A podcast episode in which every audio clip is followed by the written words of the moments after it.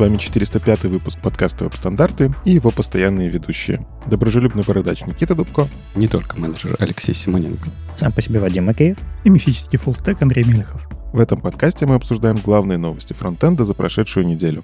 Если вам нравится, что мы делаем, поддержите нас на Патреоне или Бусти, а мы пригласим вас в закрытый чат. Ну а пока вы идете к нам э, на Патреон и в Бусти, еще расскажем про другие ссылки, которые у нас есть. Э, ворвался тут.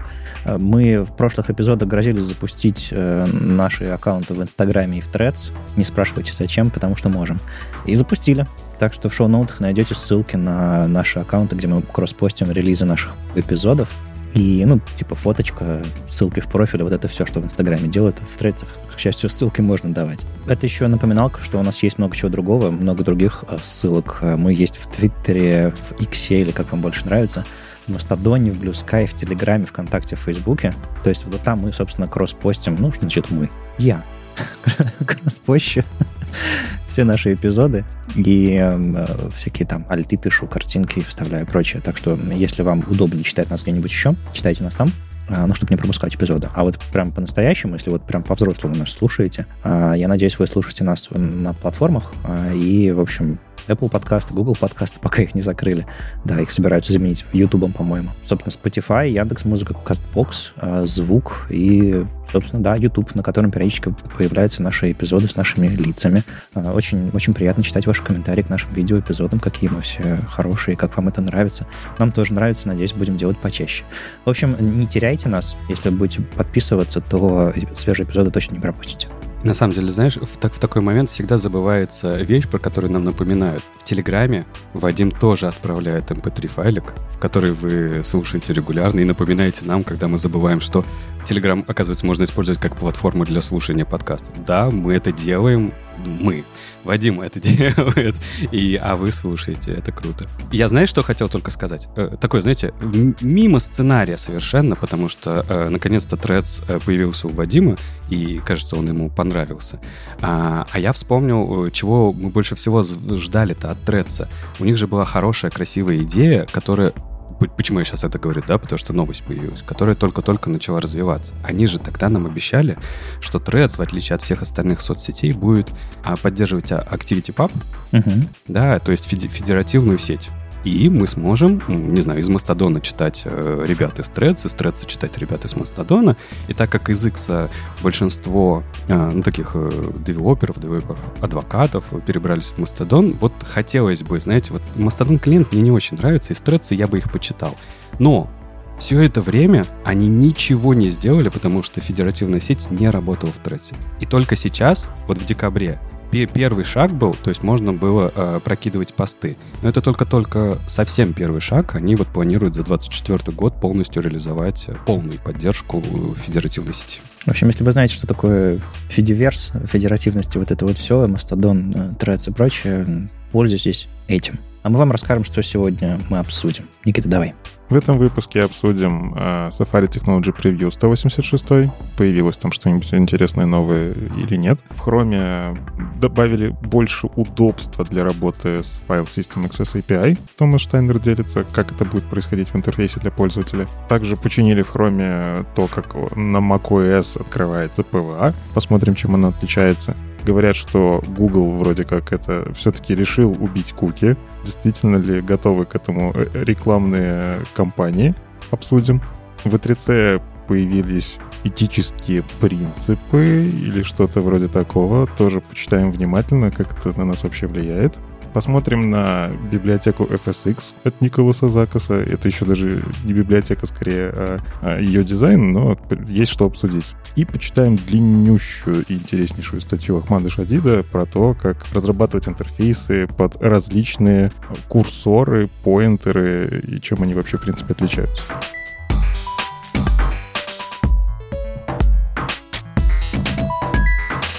Спасибо, Никита. И первая новость — это э, Safari Technology Preview 186. Давайте. Браузеров мало пока что, все выходят с каникул, поэтому, ну, видимо, в Apple меньше, не знаю, новогодних дней. Может быть, они по другому графику работают. Короче, 186 Safari Technology Preview, что нового? Что я для себя отметил? Во-первых, видно, что за скоп они взялись. Взялись прям хорошо и начали потихонечку причесывать реализации, потому что очень много разных корнер-кейсов. Во-первых, они а, ну, как сказать, там написано, добавили поддержку, да, scope invalidation, но я бы, наверное, перефразировал это, что они учли а, изменения, не знаю, дом дерева, CSS дерева, да, по разным причинам, чтобы поддержать, чтобы scope работал даже после этих изменений, да, потому что вы, изменяя не знаю, оба деревья, можете, например, нарушить то, где находятся элементы. И скоп должен реагировать на это. И сейчас в Safari, э, как я понимаю, реализация уже есть, да, то есть скоп будет более динамичным, как я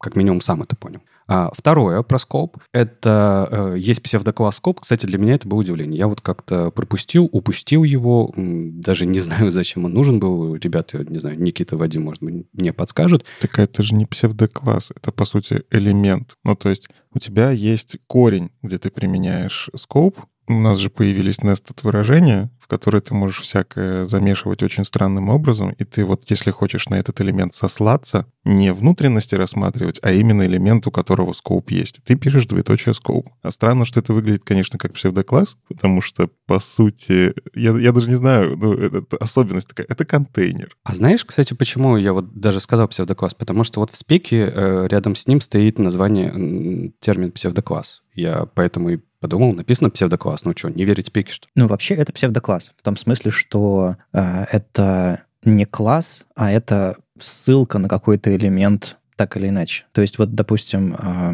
root — это тоже псевдокласс. Он отсылает нас к корневому элементу либо HTML, либо SVG, в зависимости от того, где мы его используем. Что там еще э, бывает? Э, хост тоже псевдокласс, э, который отсылает нас к этому shadow root нашего э, веб-компонента. И э, scope — это тоже root, точка применения нашего scope селектора, который нашелся. И, кстати, если вы scope не используете, scope становится, по сути, псевдонимом рута или псевдонимом HTML. Ну, что произошло, да? Они как раз поддержали псевдокласс Scope внутри самого Etrula Scope, да, то есть э, вы можете использовать его, э, ну, комбинировать это все вместе. Мне не очень нравится, что это называется одинаково, потому что ощущение, что тут путаница, конечно, будет. Э, но в целом как бы окей. Что еще? Хэс потихонечку дорабатывают. Видимо, вот, знаете, вычищают эти... А, а где еще мы забыли поддержать хэс? Да, и сейчас добавили поддержку, что вы можете в хэс указывать э, псевдокласс тоже, а не link-link,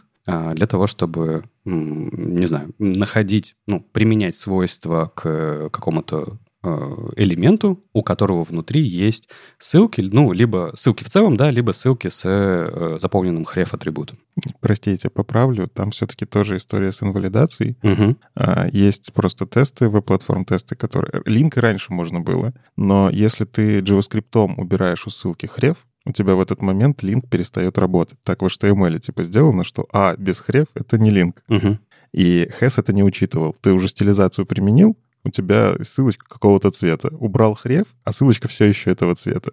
Вот это не совсем корректное поведение, так что они это починили. Угу. Спасибо, окей. А, ну и такое, знаете, сейчас будет старческое. Ну, тут все старики, поэтому нормально. Возвращаемся, да, к, во-первых, к предыдущему релизу, где align-контент у Safari, у Chrome начали раскатывать, да, чтобы он поддерживал все абсолютно а, варианты, где он должен использоваться. И тут в, в этом Technology Preview докатили поддержку align-контента в в ячейках таблицы и разрешили align content start, center, end, а, чтобы выравнивать контент внутри а, табличных каких-то данных. И я почему вспоминаю это с теплотой, да, потому что это же э, наш любимый vertical align middle. Это, наверное, самые популярные свойства, которые ты используешь в таблице. Ну, если вы еще старее, вы, конечно, помните про валиган, атрибут а, в таблицах, который делал то же самое, только через атрибут.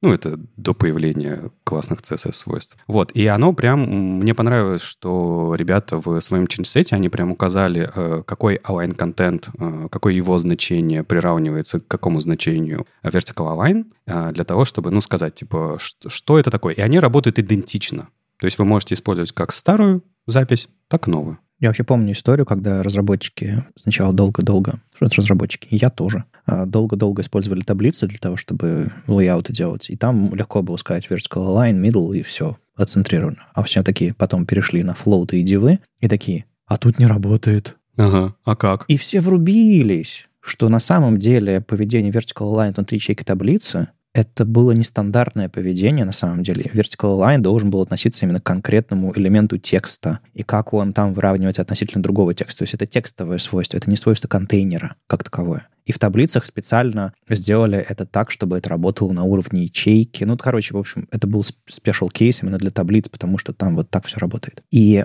потом уже появился box alignment, новая спека для выравнивания. Сначала он работал только во флексах, потом в гридах, и вот сейчас есть попытка сделать так, чтобы box alignment работал во всех контекстах э, форматирования, не только, то есть условно у вас там дисплей блок, inline и так далее, и у вас вот именно вот то, что может работать, то есть такие justify контенты не сработает, конечно же, потому что другие э, правила там, но вертикальное выравнивание должно работать. И там всякие align self и прочие штуки, наверное, тоже заработают. Э, и вот э, это первая ласточка. Они попробовали применить бокс alignment вне флексов и гридов первый раз внутри таблиц, потому что ну, это имеет собственно, имеет смысл, потому что там уже есть special case в виде vertical line, который работает похожим образом. И мне очень нравится, что они попробовали сначала воду там пальчиком, а дальше уже, уже в девах можно будет то же самое делать, но, но не сразу. Да, это прям тоже прекрасно. Ну, наверное, это, это тот поинт, который ты хотел поддержать, либо поспорить с нами, пока монтировал предыдущий выпуск, да, слушая нас, как этот гость. Ну, не знаю, там просто много было такого, с чем Вадим готов был поспорить. Ну, знаешь, не все гости могут вырезать части эпизода. Да, да, это, это я помню.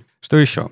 Uh, switch, тот самый switch атрибут, да, у инпутов uh, type checkboxов, который, uh, про который мы рассказывали в прошлом выпуске, который появлялся в прошлом uh, релизе с Technology Preview. Uh, они просто как я понимаю, когда его внедрили, то ли не на все тесты смотрели, то ли не все тесты просто покрывали кейсы, но э, вот этот вот э, фокус, фокус-ринг, да, который правильно должен отрабатывать внутри браузера, чтобы хождение фокуса было правильным по элементам, он, он в свече работал неверно. Это, по сути, на самом деле баг. Его пофиксили, чтобы э, вот этот э, э фокус ходил внутри этих новых элементов правильно. Я поиграл с этим э, свечом, но это, по сути, то, что все мы давно пытались сделать, вот как на iOS тоглеры влево-вправо. То есть, по сути, чекбокс, но роль у него, насколько я понимаю, именно доступная, другая. То есть это не, не roll checkbox, а roll switch. То есть он on-off, и там немножко другая, скажем так, семантика, логика за, за, этим контролем а, из-за того, что вы добавляете дополнительный атрибут switch. Еще у них в, в релизном только упомянуто, что они д- добавили вертикальный рендеринг, э, поддержку вертикального рендеринга. Я когда предпочитал, подумал, Неужели они сделали как э, с этим, с прогресс-баром, э, вернее, с, с рейнджем, input type range? Э, не знаю, знаете вы или нет, если input, input type range сделать горизонтальным, ну, то есть ширину и высоту ему сделать, он отрендерится горизонтально. А если сделать его там, не знаю, вот именно width, height установить ему, если сделать его других размеров, вертикально именно, он отрендерится вертикально, как ручка, которая идет сверху вниз. То есть браузеры умеют рендерить по-разному в зависимости от размеров этого контрола. Я сейчас засомневался насчет кросс-браузерности всего этого, но, по-моему, все браузеры так делают. Так вот, э, я подумал, что Наверное, они то же самое сделали для, для input type checkbox, и пошел такой ставить ему другие размеры, вдруг он будет рендериться тоже вертикально, но нет, судя по всему, они говорят именно про writing mode, то есть когда вы, у вас э, направление письменности э, сверху вниз, например, он, видимо, плохо рендерился вертикально, я сильно переключил writing mode, он действительно стал вертикальным, то есть переключалка работает вверх-вниз, но размеры, как с type range, э, на него, к сожалению, влияния не оказывают. Жаль, было бы смешно. Хотя зачем? Зачем в, в, в, в обычной нашей письменности горизонтальный, а вертикальный чекбокс? Ну, это, знаешь, в, писи, в письма потом вставить какую-нибудь такую историю. Ну, ладно, письма это никогда не случится, конечно. Ладно, что еще? Э, для геймпада, и вот тут, я не знаю, Никиту хотел спросить, потому что ты ходил же по сценам, ми, миди всякие показывают, другие вещи. Что они добавили? Они добавили, что геймпад теперь можно, не знаю, полностью им управлять или что из браузера? Не совсем. У тебя когда ты добавляешь устройство, тебе нужно зафиксировать по факту айдишник устройства. Короче, тебе нужно выбрать конкретное устройство, которое ты хочешь использовать. В этом проблема. А, но с точки зрения геймпада, я просто хочу воткнуть геймпад и разрешить любой гейм... Ну, звездочка, типа, любой геймпад, который я воткнул, я хочу им управлять, э, видимо, с, там, что у меня в браузере игра какая-то запустилась или еще что-нибудь. То есть не заставлять пользователей э, выбирать, э, что, конкретно я хочу у него включить. Угу. Окей. Ну и тоже, типа, вы поняли из прошлого выпуска, что, как мы обсуждали уже веб-компоненты. Кстати говоря, наши патроны в чатике очень хорошо, во-первых, продолжили нашу тему, прям решили написать очень много ну как много, как минимум две больших статьи, два больших разбора, как они используют веб-компоненты у себя в проектах и показать нам, а, как с этим можно работать, да. Но это я к чему вспомнил, да, потому что э, для Shadow Root добавили атрибут э, Clonable, в, в Technology Preview. Я пока не разобрался, что это такое, ну, потому что, как вы поняли, да, я практически веб-компоненты пока не использовал. Но, наверное, что-то нужное очень, да? Я просто вчера сидел на работе, писал релиз-ноуты Firefox, и там тоже добавили эту фичу. О, отлично. Удобно, удобно. Поэтому мне пришлось разобраться. Э, на самом деле, когда добавляли декларативный Shadow DOM, э, многие вещи должны были появиться как атрибуты внутри этого JavaScript объекта, и в изначальной имплементации, вернее, в изначальной версии спеки этого всего не добавили. И даже в спеку в HTML не попало. А потом такие они очнулись, такие, ой, а там же еще один есть, э, вот этот вот клоуна был, и они это документировали. То есть э, это на самом деле техническая ошибка, технический недосмотр, который при внедрении Declarative Shadow дома не, не учли. Так что это не какая-то большая штука. Это, это причем ну, JavaScript история, а не... То есть в HTML атрибут клон был не появится. Но мне вообще кажется, что эти релиз ноутс, если посмотреть, перейти по комитам, это как это, это такой выпуск, который фиксит тесты. Просто посмотрите, у каждого комита есть э, изменение, что был тест failed, стал тест pass. Ну да, да. То есть они, по сути, просто себе циферку в ВПТ подняли, в платформ тест, что в целом нам, опять же, как разработчикам-то выгодно, когда тесты проходят лучше. Но для меня вот так выглядят эти релиз ноутс, что смотрите, мы это подняли скоринг по нашим тестам. Ну, ты, ты несправедлив, несправедлив, конечно, к ребятам, э, обесцениваешь их э, усилия, понимаю, что релизов хрома давно не было, и тебе вот прям хочется уже к чему-то перейти. Вот, ну, скоро, скоро будет, Никит, не переживай. Да, а про веб-компоненты мы ждем, наверное, статей от ребят, прям возьмем их в выпуск, разберем, попробуем разобраться наконец-то, где их уже можно применять. А с Safari Technology Preview, мне кажется, все, пускай даже если они там флаги попереключали, хороший релиз, э, у них, насколько я знаю, знаю, насколько я помню, а, зимой должен быть обязательно релиз. Они же тем более сейчас этот Vision Pro выпускают, под него точно нужно все будет а, система обновлять. Наверняка и Safari обновится, поэтому будем ждать вот этого всего дотестированного уже в релизе. Ну и без хрома мы не уйдем сегодня, да? Две маленькие новости, но все-таки есть. Минут на 40. Да ладно.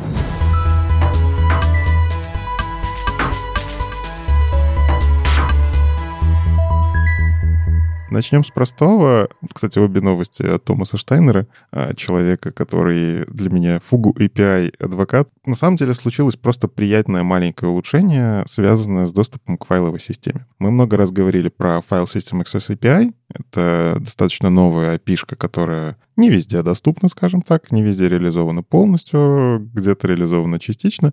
Но суть в чем? А, вы можете дать пользователям работать с вашим жестким диском. Ну, то есть это в целом по security-то, а как так? Что, из браузера прям напрямую? Ничего себе. Ну, по сути, там есть своя песочница, свой контроль доступа, как это... Ты, ты даешь контроль именно, что вот эту папку можно. Везде в остальное место нельзя, и браузер это контролирует.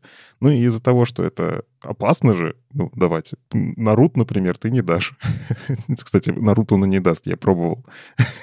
Ну, правда, то есть ты ему пытаешься разрешить, он такой, не, нельзя выбрать. Это сейчас же отсылка, да? Ты же про Наруто наконец-то заговорил. Нет, Леш, мы, мы все еще не про аниме. Я тоже услышал Наруто. Я не знаю, что это такое, но я услышал Наруто. Наруто, Наруто, наконец-то в подкасте аниме. Придется вырезать, Леша, извини. Что вы начинаете? Ну, мы про хром. Эй, давайте вернемся. Как вас легко переключить на аниме. Короче, суть в чем? Вы действительно каждый раз, когда пользуетесь приложениями, где даете доступ к какой-то папке, браузер всегда раньше спрашивал, дать разрешение пользоваться этой папкой или нет. Даже если вы это делаете уже в тысячный раз. И в целом, как бы, вы не так много этим приложением пользуетесь, будем объективны. Но есть люди, которые сидят, например, в Visual Studio Code, который браузерный. Ну, то есть вы можете в GitHub открыть вот эти там workspaces, или как оно там называется, и перейти к редактированию. И там, на самом деле, есть фича, что вы можете подключиться к файловой системе. И, ну, Представьте, вы как разработчик пользуетесь этим удаленно, и каждый раз, когда вы открываете этот Workspaces, у вас что, просит разрешение, можно пользоваться или нельзя? Ну, бесит же. Меня эта штука на самом деле в нативном VS Code бесит, которая тоже каждый раз выскакивает. Да доверяю я своей папке с кодом. Зачем ты меня каждый раз спрашиваешь, доверяю я разработчикам или нет? Я и есть разработчик. Что за шизофрения вообще такая? Да ну правильно, правильно. Если случайно человек откроет это все и там правда, можно глупости наделать. Да, ну я понимаю, зачем это делается. Просто сам факт меня это бесит. Я эту штуку выключаю локально и больше не смотрю. В вебе это точно так же разработчику бесило. Короче, маленькое простое улучшение. Ну, раньше было две кнопки. Разрешить доступ, который по факту разрешить доступ один раз, и не разрешать. А сейчас они добавили три выбора. Первый — не разрешать. Второй — разрешить вот только сейчас на один раз и разрешить навсегда. Все, запомните и, пожалуйста, не спрашивайте меня больше. Вся эта история, она... Ее раньше уже можно было включить через флаги хрома, э, экспериментальные, а сейчас она просто будет э, с хроме 122 а, включена по умолчанию. По-моему, классно. Ну, во-первых, что мне нравится, они все больше и больше тестируют небинарную логику выбора, Ну, то есть все чаще мы видим, что помимо того, что да или нет, есть какое-то решение, типа, разреши на недельку там, или выключи не все куки, а вот только вот эти куки. И это здорово. То есть в этом плане они прощупывают, как э, взаимодействовать с пользователями, чтобы им было понятно, что они нажимают, но при этом не гасить постоянно их этими нотификациями, которым вырабатывается слепота баннерная. А вторая история, ну, это просто удобно. На самом деле здесь важно понимать, как эту историю вызвать. Ну, то есть по умолчанию доступ к файловой системе может, например, триггернуть браузер, но по-хорошему а, пользуйтесь методом File System Handle Request Permission, то есть есть специальный метод для этого, и именно когда вы его вызываете, обработчик вот этот и сработает на три выбора. То есть вы должны еще правильно этот код вызвать. А, но браузер все-таки постарается найти способ определить, что вы хотите сделать с файловой системой и спросить, когда надо. Там не, не такое, что если в коде не вызвали, то он не покажет эту плашку. Он в любом случае э, попытается показать так, чтобы это было по каким-то там эвристикам.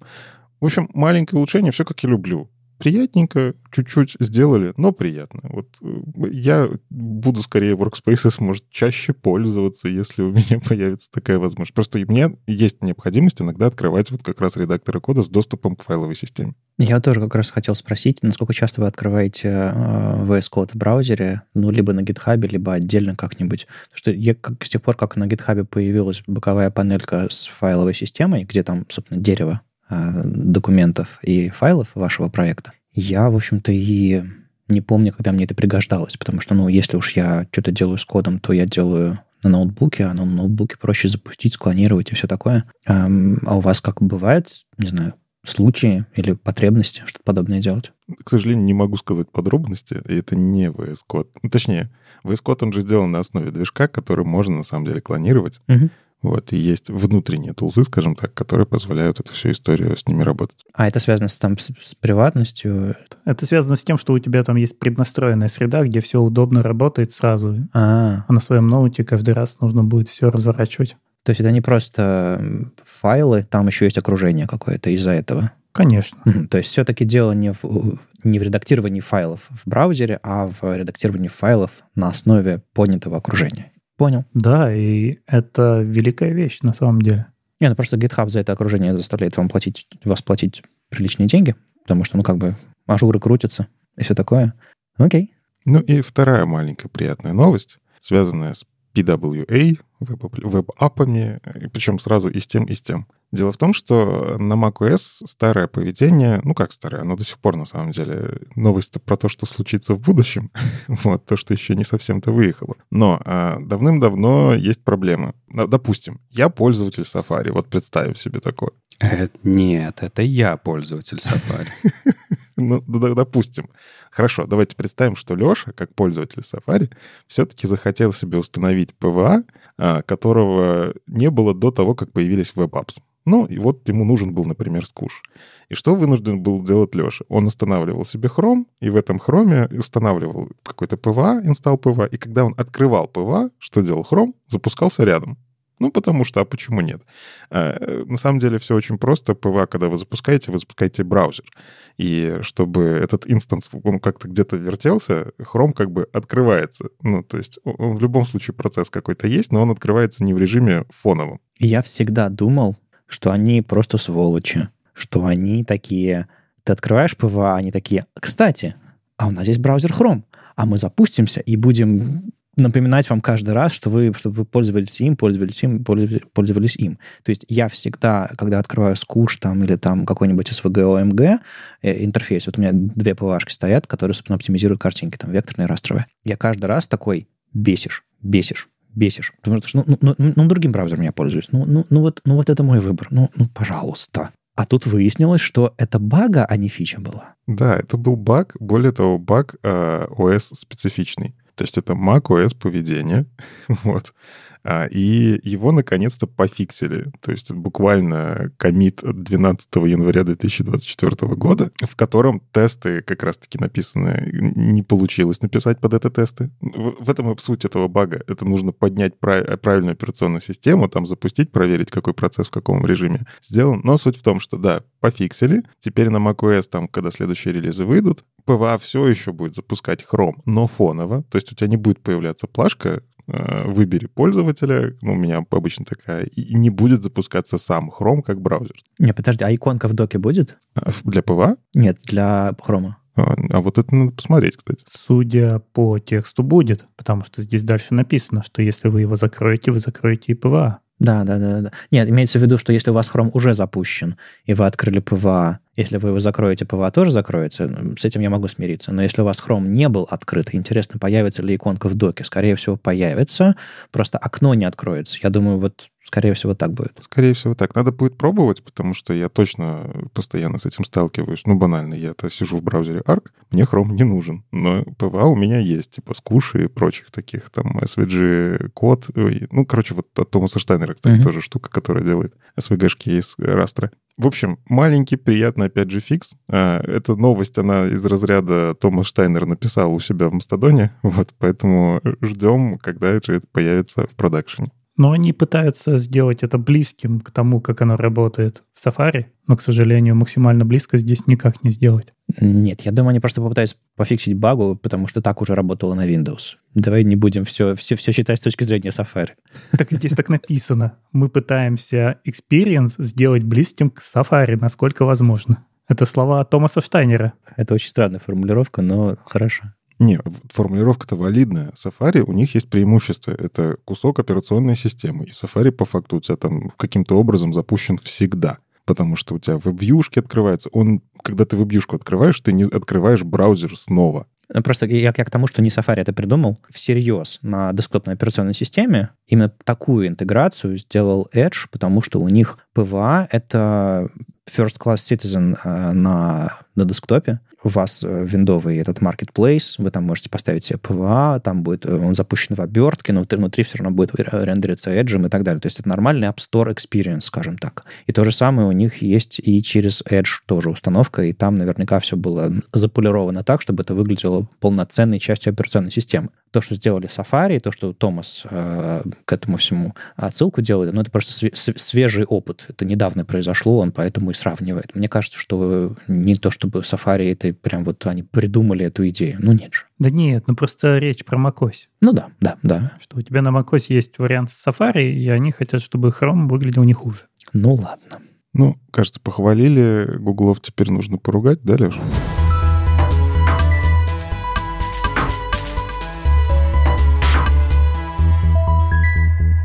А почему именно поругать? Нет, я тут бы похвалил, потому что, смотри, так хорошо получилось, что мы прошлый год закрыли э, моим разочарованием, да, что Google слишком медленно двигается по блокировке third-party cookie, а тут э, это как какое там было, 4, 5, 6 января, ну вот где, где-то там э, вышел пост о том, что ну все, Google начинает свой эксперимент длительный, да, они на 1% раскатали э, в Chrome на 1% пользователей Chrome раскатали э, блокировку third-party cook. И я бы не поверил никогда, что это по-настоящему произошло, если бы не случилось подтверждение в нашем чате патреонов. Патронов, простите, я вот все время путаюсь. Потому что, да, даже, даже у нас среди патронов э, кому-то прилетело. Это блокировка. Ребята говорят, все, мне Google заблокировал third-party куки. Нельзя. Как это понять просто? Есть какой-то, есть какой-то сайт, на который можно зайти, он тебе скажет, э, у вас third-party cookies отключены или нет? Ну, Настройки. Не, нет, именно вот, вот хочется зайти, чтобы сайт тебе сказал «да» или «нет» большими буквами. Тебе не нужно никуда заходить. У тебя в хроме ты можешь в настроечки перейти, third party cookies ну, справа сверху. Вадим хочет красивую, вот такую вот маркетинговую, типа из third party cookies still... Uh... Enabled in my browser, что-нибудь да, такое. Да-да-да. вот это yes, no. Это же началось, по-моему, да, с чего? С geolocation, по-моему, с первого такого. Не-не-не, ну, geolocation это, это, это, это, я уже, это я уже другой придумал. Был самый популярный сайт на моей памяти, извините за автоп, был «Должны ли все сайты выглядеть одинаково во всех браузерах?» И там было слово «нет». Это из того, что я ранее помню. Угу. Ну, в общем, тут вышло, то есть это событие произошло, Chrome начал раскатывать эту всю историю, и вышла вот недавно статья на The Wall Street Journal. Извиняюсь, что она как с запоеволом, почитать ее нельзя, но я вам расскажу вкратце. Подожди, ну мы же дадим ссылку на подкоп под paywall. Ну, я не знаю, насколько это стоит распространять. Ну, в общем, если вы захотите, вы, вы сможете найти эту э, статью. Или пересказ ее, вольный пересказ в других медиа, потому что это такое, конечно, происходит. Ну, и что вы вы думали, там будет? Google-то вот я, вот Никита говорит, поругать Google. Я хвалю Google, что они начали это, а я не хвалю а, всю рекламную индустрию, потому что а, рекламная индустрия это а, как взбудоражилась. Это, это знаете, как это? Знаете их основной поинт, да? Они же говорят, типа, ребят, мало времени, нужно еще больше времени, чтобы протестировать все технологии. Я смотрю на 2020 год, где Google присоединяется к плану всех браузерных компаний э, отменить third-party куки, и думаю, ну, типа три года прошедших, и вот четвертый год, когда это все произойдет в конце, четыре года это маловато для тестирования, да, это маловато для нахождения. Ну, не знаю, если бы хотели, наверное, могли бы и ускориться. Ну, в общем, мне кажется, это вот типичная история. Давайте еще немножко подождем, э, и ничего не будем делать. И знаете, как они аргументируют всю эту историю? Они говорят, ну, во-первых, да, тут это же, это изменение, во-первых, затронет очень большой рынок, индустрию на целых 600 миллиардов долларов. Это большие деньги и что э, им нужно, правда, больше времени для тестирования всех, видимо, новых API, которые Google выкатил. А он-то их выкатил совсем недавно, и непонятно, что из этого работает, полноценно ли это закрывает все потребности рекламщиков или нет. Но,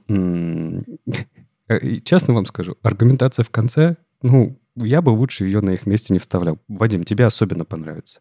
А ребята из рекламной индустрии говорят, что, слушайте, ну, вы же раскатаете это в последнем четвертом квартале на все 100%. Это же самый прибыльный квартал, и это будет просто ужасом. Типа, ведь пользователи будут видеть меньше рекламы. Ну, ребят, я считаю, что это, это неправильная аргументация, надо ходить не с таким, конечно. То есть это, это просто ужасно, на мой взгляд, потому что именно с этим мы и боремся говоря про борьбу с third-party. Мы не хотим, чтобы за нами следили.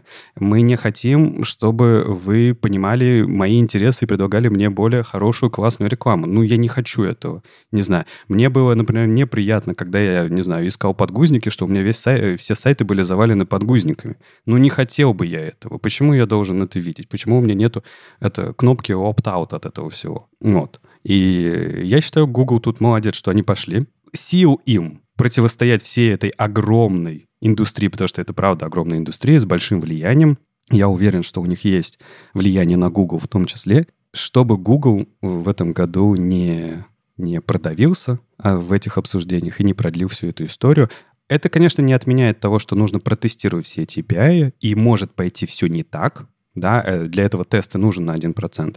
Но хочется видеть вот более как э, плодотворную работу для того, чтобы это случилось в этом году. Вот я прям им желаю успехов в этом. Но мне кажется, что если мы будем смотреть на это с точки зрения пользователей, то даже какие-то, не знаю, сложности с сайтами, они будут уместны, они будут адекватны. Ну, то есть я, я знаю много людей в моем окружении, которые пользуются браузером в приватном режиме. Исключительно. Угу. То есть они просто а, открывают приватный режим и живут там, они не переходят в обычный режим. И они авторизовываются на сайтах снова, у них браузер с плашкой типа про приватность и все вот это. Э, я просто, ну, я не то чтобы мы об этом как-то говорили, я еще не, не, проводил эти интервью и прочие все дела. Я просто смотрю, заглядываю людям в экраны, ну так, по, походя, там, типа, что там, что там, как-то люди тогда показывают друг другу экран. Хотя это неприлично смотреть на экран других людей, но не будем об этом. А, так вот, я реально часто вижу приватные, приватные браузеры. Люди не хотят чего-то подобного. Даже когда они используют Safari, который сторонние куки уже отключили, но все равно там есть лазеечки, дырочки, и ты иногда чувствуешь, что даже внутри в Safari у тебя что-то там куда-то утекло, о, о чем-то браузеры, о чем-то всякие там Инстаграмы, Фейсбуки догадались, ну или другие прочие рекламодатели. То есть реально есть проблема. И э, даже если какие-то сайты сломаются, даже какие-то рекламы и какие-то бюджеты недополучатся, ну, come on, вот эта вот э, идея вечного быстрого роста, если, не, нет, если компания не растет на, на 300%, значит, она должна закрыться и уйти с рынка, переживем. А я еще раз напомню, что есть валидное использование third-party cookies и что происходит в Chrome. В 119 Chrome только в нем они разрешили, наконец, Storage Access API, который все ждут уже сколько лет. И с первого квартала они начинают отключать куки. А где у тебя время даже, чтобы вот настроить это и проверить, чтобы оно работало в конце года? Как раз вот когда ничего нельзя катить. И, естественно, это тоже многим не нравится. Это не только у рекламщиков проблемы. Я считаю, так делать нельзя. Не, ну подожди, это же просто это уже ломалось, твой сайт уже ломался в э, Safari и Firefox. Ты мог использовать там Storage Access API, но ты не мог проверить это в Chrome, потому а, что там окей. поддержки не было до последнего момента. Но я имею в виду, что условно, если твой хвост начал гореть не, э, не в прошлом году. Твой хвост начал гореть, когда речь вообще зашла о том, что сторонние куки отключаются. Поэтому будем честны. Люди, которые всерьез следят за отраслью, которые э, проактивно действуют, которые знают, что есть такой тренд, тенденция, план и все остальное, они бы они к этому подошли раньше. И Storage Access API можно было внедрить не непосредственно как основу, а куки как fallback. Но время для тестирования нужно. Я понимаю, что все-таки какой-то гэп для тестирования нужен, но это не значит, что тебе нужно было начать, начинать писать код со Storage Access API только в декабре 2023 года. Ну нет, конечно. Так э, вот тут Google и виноват. Я почему его ругал вот до, до этого? Именно они должны были это зарелизить гораздо раньше. Они же, э, вы же помните, да, как они э, пытались вывернуться из этой ситуации, как они пытались найти способ, чтобы не делать этого. Вот я тогда говорил, ребят, вы бы усилия свои лучше пустили бы на решение проблем, потому что это все равно случится. Мы откажемся от third-party cookie. Лучше бы вы пустили это время разработчиков, я не знаю, там, всех остальных, кто это должен доказывать, проектировать и так далее, и так далее, на решение реальных технических проблем. Потому что Андрей правильно их подсвечивал все это время, когда мы обсуждали эту тему. Есть технические проблемы. Ну и, и что, они выкатывают э, решения, э, типа, за несколько недель до того, как они начинают раскатывать эксперимент. Я считаю, что это тоже супер ужасная практика. Ладно, я Никите обещал не ругать Google, но тут э, немножко пришлось. А, потому что это неправильно. И я вот, когда говорю, например, про рекламную индустрию, реклам... Почему мне не нравится их а, подход сейчас, да? Потому что они же не предлагают ничего, кроме «давайте еще ждать». Был бы план, Давайте его посмотрим. Давайте поймем, насколько он реальный и реальные проблемы а, решает. Нет же плана, ну, как минимум публичного, да, на который мы могли бы посмотреть. Вот план технических проблем, наверняка его можно собрать. Да, он наверняка как бы есть, существует, потому что мы уже этого опыта набрались в Firefox и в Safari. Но тут, слушайте, это будет переход сложный, тяжелый. А, Google могли бы его, наверное, а, с точки зрения процесса запроектировать лучше. Ну уж как получилось. Ругали как могли все это время. Не подействовал.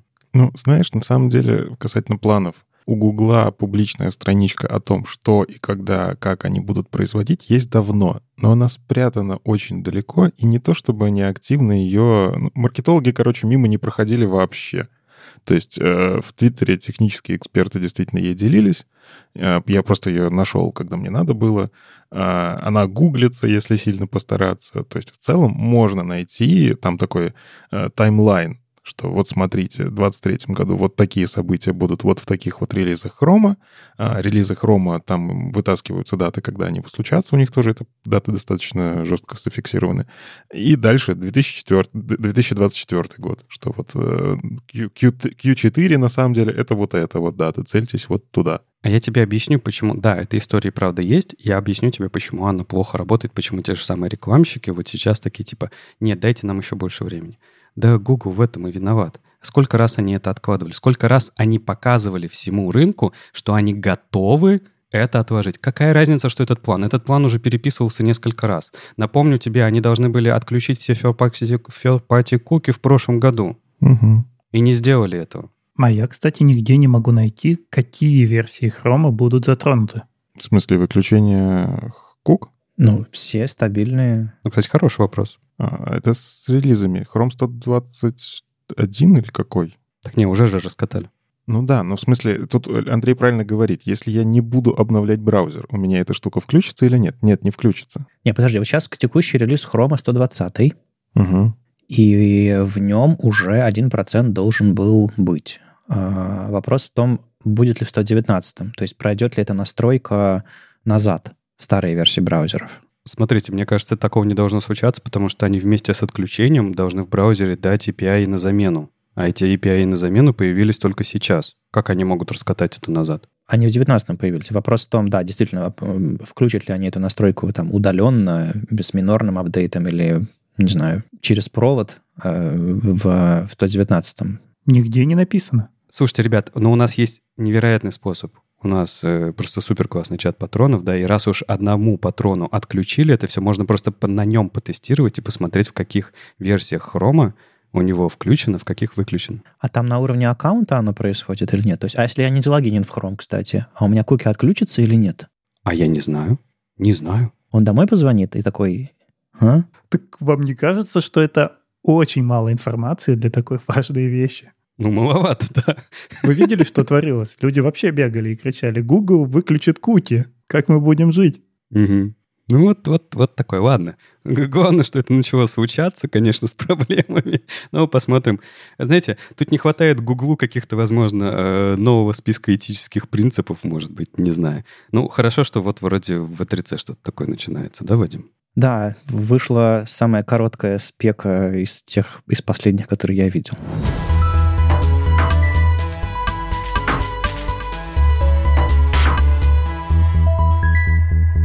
Общем, есть страница, которой на самом деле спекой не является, она просто выглядит как спека, так что не пугайтесь. Это не спека, это мало того, что это черновик, это еще и черновик заметки. То есть вы не должны свой проект переписать. Но если вы немножко по-другому посмотрите на этику веба, этические принципы, а, значит, этот документ достигнет своей цели. В общем, есть такая организация V3C, которая делает веб. Они пишут спеки, они, в общем стояли у основания всего этого. И, в общем, современный веб э, появился благодаря существованию этой организации в частности. Все они объединили разных вендоров э, под одной крышей, и до сих пор, собственно, стандарты пишут э, в рамках их процессов, в рамках их всяких дополнительных групп, и это одна из самых важных организаций для веба. И у них, кроме непосредственно спецификаций, периодически выходят документы, которые говорят о принципах. И, например, один из самых популярных документов, которые вы могли уже видеть, это, допустим, сейчас пытаюсь сходу переводить, принципы дизайна веб-платформы. Дизайна в широком смысле, не, не, не, не цвета иконок, а, а устройства веба. Вот, принципы устройства веб-платформы. И в этом документе расписаны, как э, создаются API, как э, разрабатываются разные спеки, какие там принципы есть важные. И э, очень хорошо рядом с этим документом ложится вот тот, соб- собственно, новый. Э, Его написал э, э, вы могли слышать, э, TAG, это Technical Architecture Group, то есть э, группа технической архитектуры веба, которая на, на самом деле является важным этапом в попадании разных API в браузер и в стандарты. Дело в том, что, допустим, вот в процессе попадания фичи в Chrome, э, которые они себе придумывают, есть ревью так группы.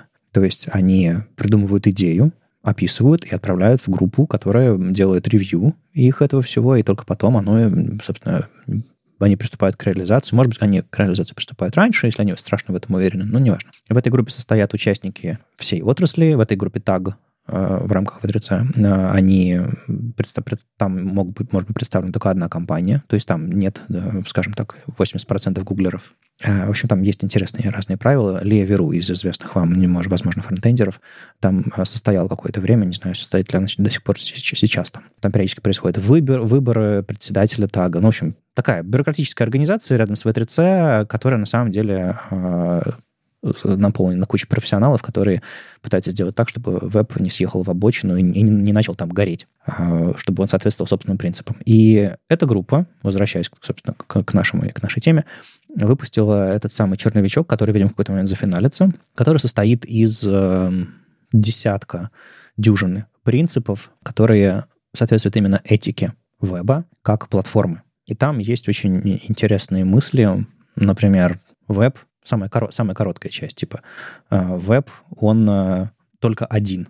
На самом деле вот все эти принципы, которые они описывают, можно предварить такой формулой. Жизнь сложная, бывает по-разному, но мы, как V3C, как разработчики веб-платформы и как вообще комьюнити вокруг всего этого, стремимся к тому, чтобы, и дальше можно про все принципы говорить, чтобы веб был один, чтобы люди с разных э, концов мира могли в рамках одного веба соединяться друг с другом, коммуницировать, э, обмениваться информациями, знаниями, эмоциями, всем на свете. То есть веб как именно вот interconnected сквозное пространство.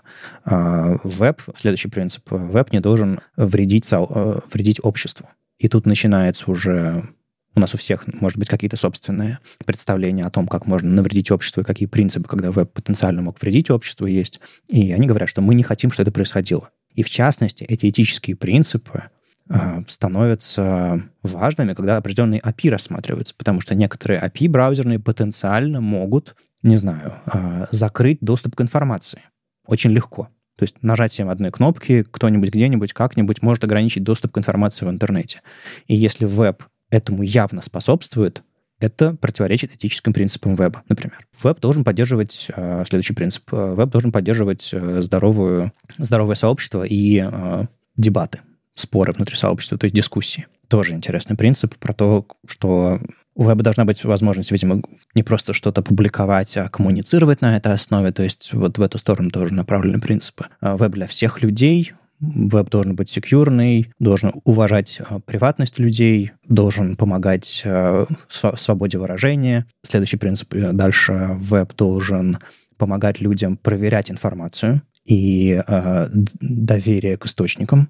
То есть тоже про вот эти вот fake news и современную всю, всю эту постправду нынешнюю. Тоже интересный подход. Как это может быть реализовано с точки зрения конкретных API, сложно сказать, но то, что, не знаю, W3C пытается работать над стандартами шифрования, помогать браузерам все это внедрять, еще что-то такое, но, наверное, это вот какой-то частью этого, этого принципа является. Не, ну погодите, уже существуют, черт знает сколько лет, метатеги, которые позволяют указать источник. Ну да. Ну, то есть я просто рассматриваю эти принципы не как что-то «мы это сделаем», они уже показывают, что уже, возможно, существуют на основе этих принципов, а принципы сформированы. Ну да, да, да, да. То есть э, не то, чтобы они сейчас такие очнулись, такие, ой, а нам нужны этические принципы. Нет, скорее они то, что уже существовало до сих пор сформулировали в документе, который, с которым, во-первых, можно приходить в существующие дискуссии и говорить, ребята, вот в этом месте, ну, то есть, условно, если у вас есть документация, если у вас есть правила, вы можете на них указывать и говорить, смотрите, вот у нас так принято.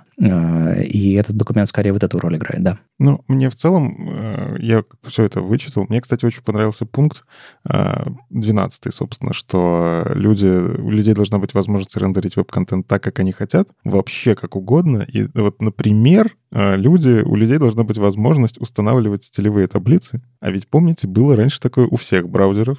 Explorer можно было, в Firefox можно было. А сейчас это осталось только в браузере Arc.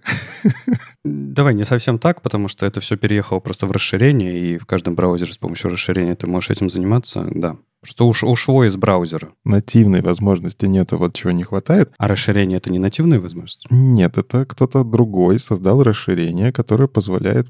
Я устанавливаю стороннее что-то. Я уверен, что в каком-нибудь Вивальде тоже есть э, что-то подобное. Они любят напичкать свой браузер вообще всем на свете. И я думаю, многие браузеры могли бы это себе тоже добавить, если бы это не было потенциально опасно тоже. Потому что если вам кто-то что-то посоветует вставить какую-то строчку с, с улучшением, в этой строчке может закрасться что-нибудь другое, что вам что-нибудь перекрасит, скопирует, спрячет. А потому что, ну, не все не умеют, умеют CSS читать. Даже CSS можно наделать э, глупости, которые будут пинговать вашу страничку. Или, например, корпоративное распространение браузера. Не забывай, там, типа, ты вообще не управляешь настройками, тебе выдают. Это правда. Но в целом все вот эти подходы, мне просто интересно, почему именно сейчас решили это все сформулировать, потому что, ну, я читаю, только понимаю. Я знаю. Новый директор.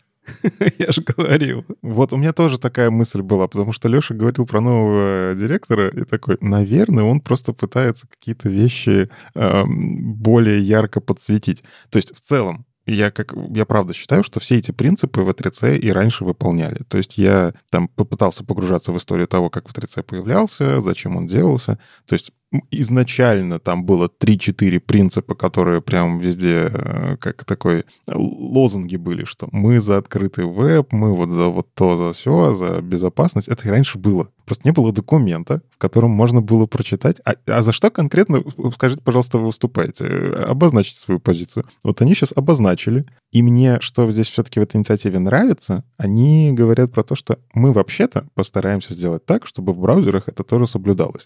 То есть это не только история про V3C. Ну, V3C, во-первых, состоят все-таки вендоры, они не, не там не, не какие-то просто приглашенные гости, это те, кто непосредственно участвует в создании спецификаций. Но, во-вторых, это, ну, то есть, если уж мы собираемся и решаем какую-то штуку сделать, то надо бы, чтобы все, кто участвует в этом сообществе, принимали эти правила. То есть, короче, это такое легкое законодательство, которое устанавливается внутри большой группы, которые такие, принимаем правила игры, все. И тут в некоторых пунктах прямо подсвечивается, что мы в том числе влияем на поисковые системы, поэтому нам надо учитывать в спецификациях то, как работают поисковые системы. Тут не только про браузеры уже говорится, они в целом говорят, что веб это не только сайты. Веб уже давно больше, чем сайты. Это что-то, что позволяет из интернета потреблять контент. В том числе, не знаю, там, вот как мы в Телеграме смотрим, а, instant message, ну, там можно прочитать быстренько. Это тоже какая-то спецификация. Ее же, по идее, можно сделать универсальной и так далее. И таких э, в E3C спецификаций много. Они уже существуют.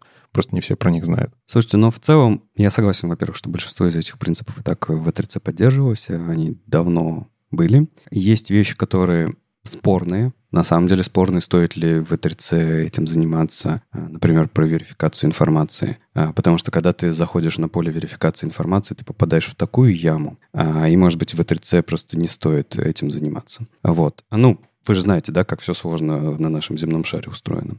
Вот. И на самом деле есть еще просто общие проблемные места, которые, ну, на самом деле очень сложно решать. Вот мы говорим про этические принципы именно с точки зрения этики. Например, э, как э, связана открытость информации распространения, да, и поддержка DMCA внутри браузеров? Это давнишняя очень дискуссия, и там, конечно, трясло и V3C, и браузеры, и всех на свете. Но это был компромисс очень большой, потому что была опасность того, что веб потеряет свою цельность в тот момент. А, что мы не сможем продавить, скажем так, использование нативного веба, и э, начнутся в браузерах появляться плагины, которые, собственно, флешовые или там сторонние. То есть браузерам в итоге пришлось внедрить вот эти вот все эти блэкбоксы с DRM у себя, иначе растущий в тот момент сегмент веба, связанный там с потреблением медиа, стриминги, всякие там Ютубы и прочие места, медиаплатформы, они, ну, они очень сильно изменили веб, очень сильно повлияли на веб, э, и вот в частности DRM был таким необходимым злом. Есть множество людей с разными очень, очень э, радикальными взглядами на, это, на этот вопрос. Э, я где-то посередине стою. Мне кажется, в ETRC нашел компромисс. Была написана спека, которая все это каким-то образом ограничивает, потому что могло было быть хуже. Вот что я хочу сказать. Могло было быть хуже, каждый бы вендор написал бы свой плагин, несовместимый с другим, и это закончилось бы еще хуже для нас, как для пользователей. К счастью, все-таки есть стандарт, а, он не всем нравится, но он общий, и у нас есть общее поле, в котором мы можем его улучшать. Угу. Просто главное, вот для меня лично, да, потому что э, мы же про этику говорим, когда есть э, на базе этики компромиссы, а они обязательно будут случаться, да, без ну, не бывает, я не знаю, идеального общества. Главное, при нахождении компромиссов не заиграться с этим, когда ты через много витков компромиссов на самом деле очень сильно ушел от базовых этических принципов. А такое, как бы, ну, история, по-моему, знает постоянно. А мне вот интересно, как это вообще будет работать. Вот они говорят, да, что люди должны иметь возможность изменять веб-страницы, которые они получают, ставить любые плагины, вырезать рекламу и так далее. А Google говорит, нет, не должны. На Android не должны. И что дальше? Э, происходит коммуникация, этическая коммуникация. Ну, здесь, кстати, мне еще нравится одиннадцатый пункт, который он не про конкретные браузеры, а то, что веб — это мультибраузерная, мультиоперационно-системная и мультиустройственная. Короче, веб существует для много чего. И а, они здесь прям четко говорят, что конкуренция — это хорошо. Спеки должны быть опробованы в нескольких браузерах. Они не должны работать в одном браузере на одной операционной системе, иначе это не спека. И мне вот это вот нравится. Оно и раньше как бы так витало в воздухе, но есть у нас браузеры, которые любят внедрять. Да все браузеры, черт побери, любят внедрять что-нибудь, просто кто-то это делает постоянно каждый месяц, типа Хрома, да. Э, Safari тоже на самом деле периодически какие-то штуки выкатывает и потом уже делает спеку, например, вот это. Конечно, модельки свои выкатили, а потом мы через год узнаем про Vision Pro, да? Вот э, какого фига? Где обсуждение? Ну, Apple, Apple Pay у них был, а потом способ вставить кнопку для App Store. Они тоже свою кастомную написали. У них был какой-то компонентик или какие-то дурац, дурацкие атрибуты. Они периодически все, все, все это делают, так или иначе. Ну, кстати, не знаю, как Mozilla делает что-то такое или нет. Да, наверняка, наверняка. Давайте за Вадима скажем, тоже делает. Делает, конечно. Э, вот, просто гораздо реже, будем объективны. Вадим может не, не может не подтвердить, не опровергнуть ваши домыслы. Я, я могу специально потом после записи подкаста пойти поискать опишки, если хочешь, но я думаю, можно найти то, что... До, достаточно голословного делает, мы же все понимаем. Мы же подкастеры, у нас голословность — это принцип работы. Окей. Но, короче, мне нравится, что это такой вот тоже пункт, который, ну, Пока что он черновой, Draft Node, но как только он выкатится, ну, напоминаю, как работает V3C. Все те, кто в нем находится, должны с ним соглашаться. Там нет такого, что ты, ну, я буду это отрицать максимально. Если спека уже кандидат в рекомендации, это значит браузеры такие, блин, ну, мы в платформ теста, скорее всего, не проходим, мы выглядим невыгодно, ну, короче, надо делать. И если это уже прям установленная спека, значит, она должна работать везде. Это, кстати, мешает всем новым браузерам быстро становиться мажор... как то распространенным браузером, потому что нужно всем спекам соответствовать, поэтому проще взять и форкнуть существующий движок, который уже все это реализует. Короче, V3C официально заявляет, что Chrome никогда не победит. ну, в смысле, пока что то, что тут написано, что как минимум WebKit будет существовать, нам нужно хотя бы минимум два браузера, чтобы это все работало. А я смотрю, тебе понравились желтые заголовки, да? Вот как в прошлый раз веб-стандарты отказались от веб-компонентов. А теперь новый, да? В каждом выпуске.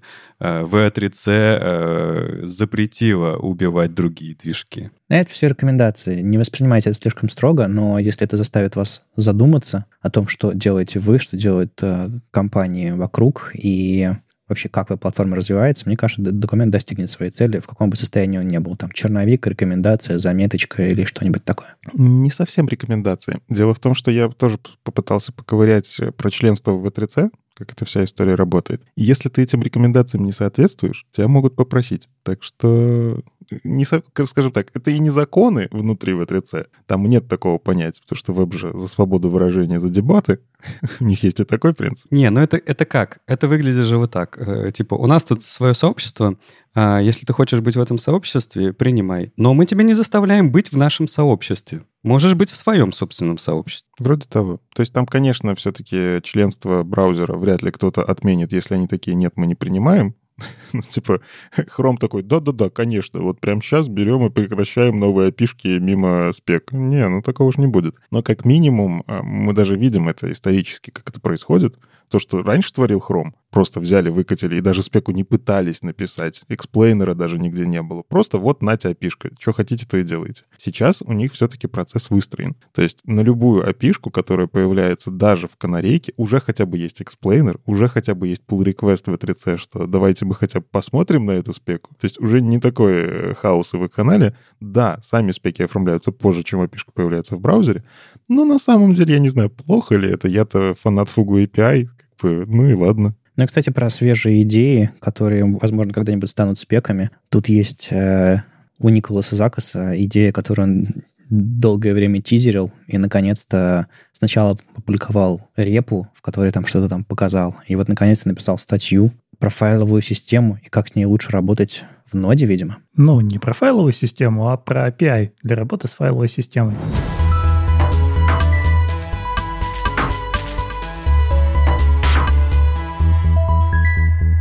Да, Николас Закас, это человек, который создал ESLint, написал статью, что, ребята, ну вот в наде мы с файлами работаем как-то все еще очень по-старому. Сколько лет мучаемся и ничего не меняется. И он предлагает свое решение, которое он сейчас еще дизайнит. У него даже там название это FSX, оно временное, скорее всего, оно поменяется. Как он говорит, что пока он его раскатывал, там в Амазоне успели зарелизить продукт, который называется FSX 4. Ну, FSX в четвертой степени. Или, подожди, или это ссылка на 4. А, нет, FSX он называется, да. Да, это не в четвертой степени, это просто так оформлены ссылочки. Ну и что он говорит, смотрите, у нас очень неудобный API. Да, у нас оно стало чуть получше, когда у нас появилось fs slash promises, но все равно мы продолжаем страдать, потому что базовые случаи должны быть простыми. Сейчас нам нужно прочитать файл, а мы должны указывать его кодировку. Хотя, кажется, по дефолту это будет UTF-8. Зачем это делать? Это достаточно сложно, особенно новичкам. Ну и просто много лишнего кода. Опять же, ошибки должны быть редкими. Вот, кстати, я с ним здесь и согласен, и не согласен.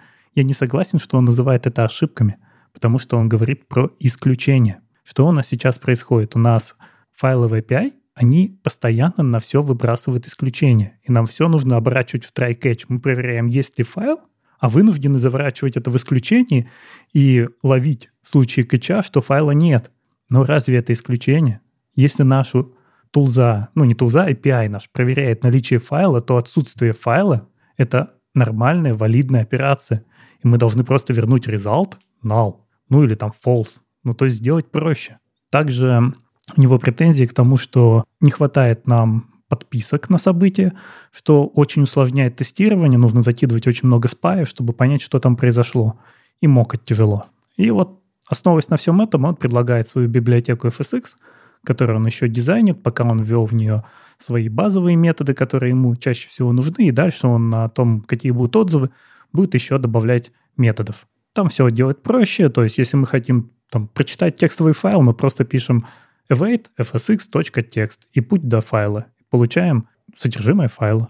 А то, что у нас в нынешней спецификации для чтения, ну, вернее, вот в этом API для чтения файлов, все такое неудобное с точки зрения закуса, это проблема того, что ребята из ноды пытаются сохранить обратную совместимость, или они просто не видят очевидных, не знаю, способов улучшить это все.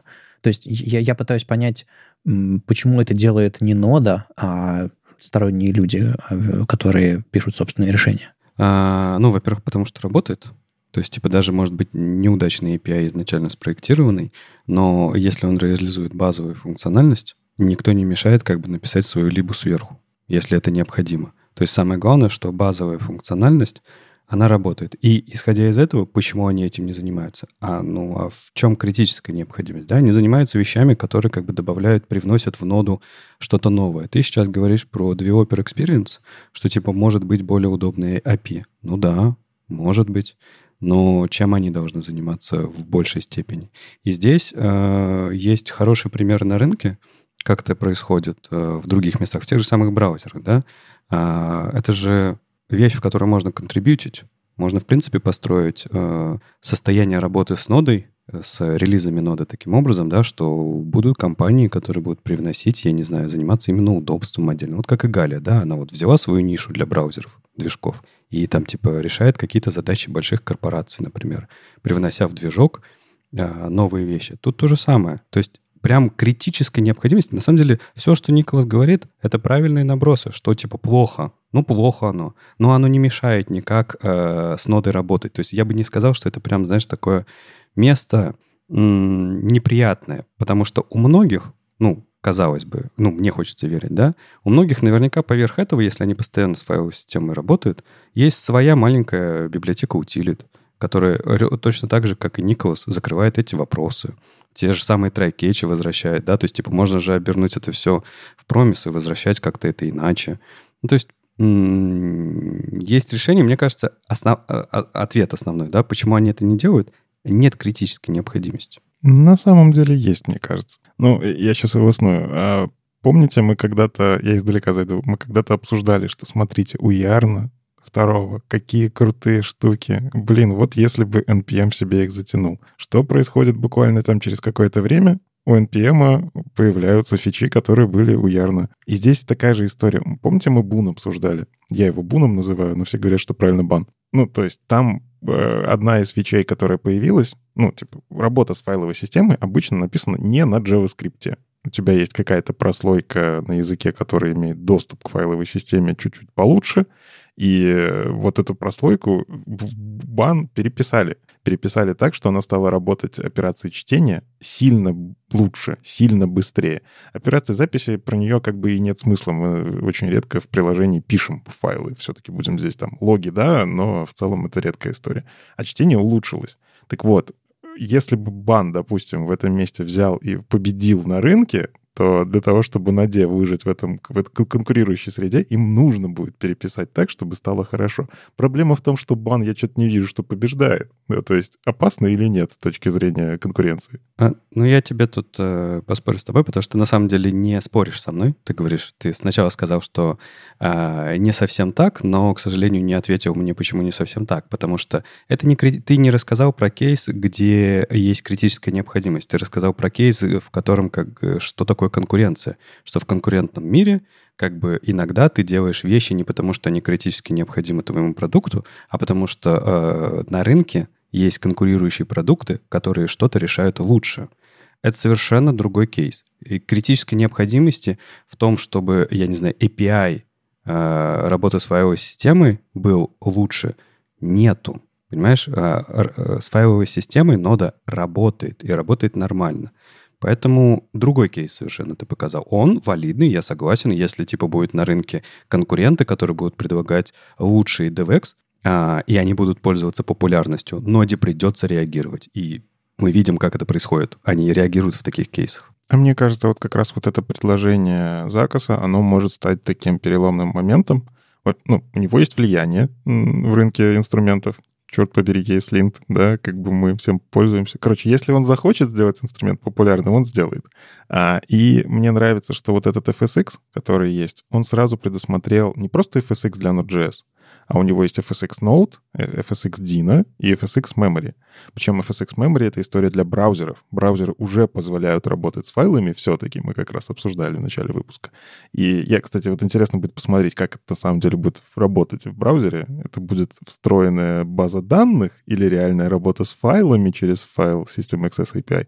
Короче, это ждем. Но суть в том, что он сделал мульти, настоящую мультиплатформенность то, что мы раньше очень хотели во всяких нот-пакетах.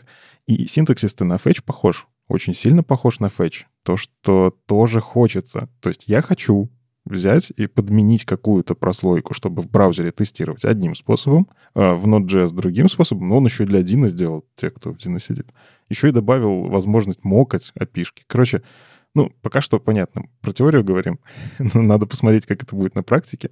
Но выглядит так сочно, что я захочу на это переключиться. А здесь уже дальше история. Нада все-таки, ну, тоже не дурачки работают, они смотрят, что происходит в инструменте. То есть многие вещи появляются, потому что разработчикам это надо.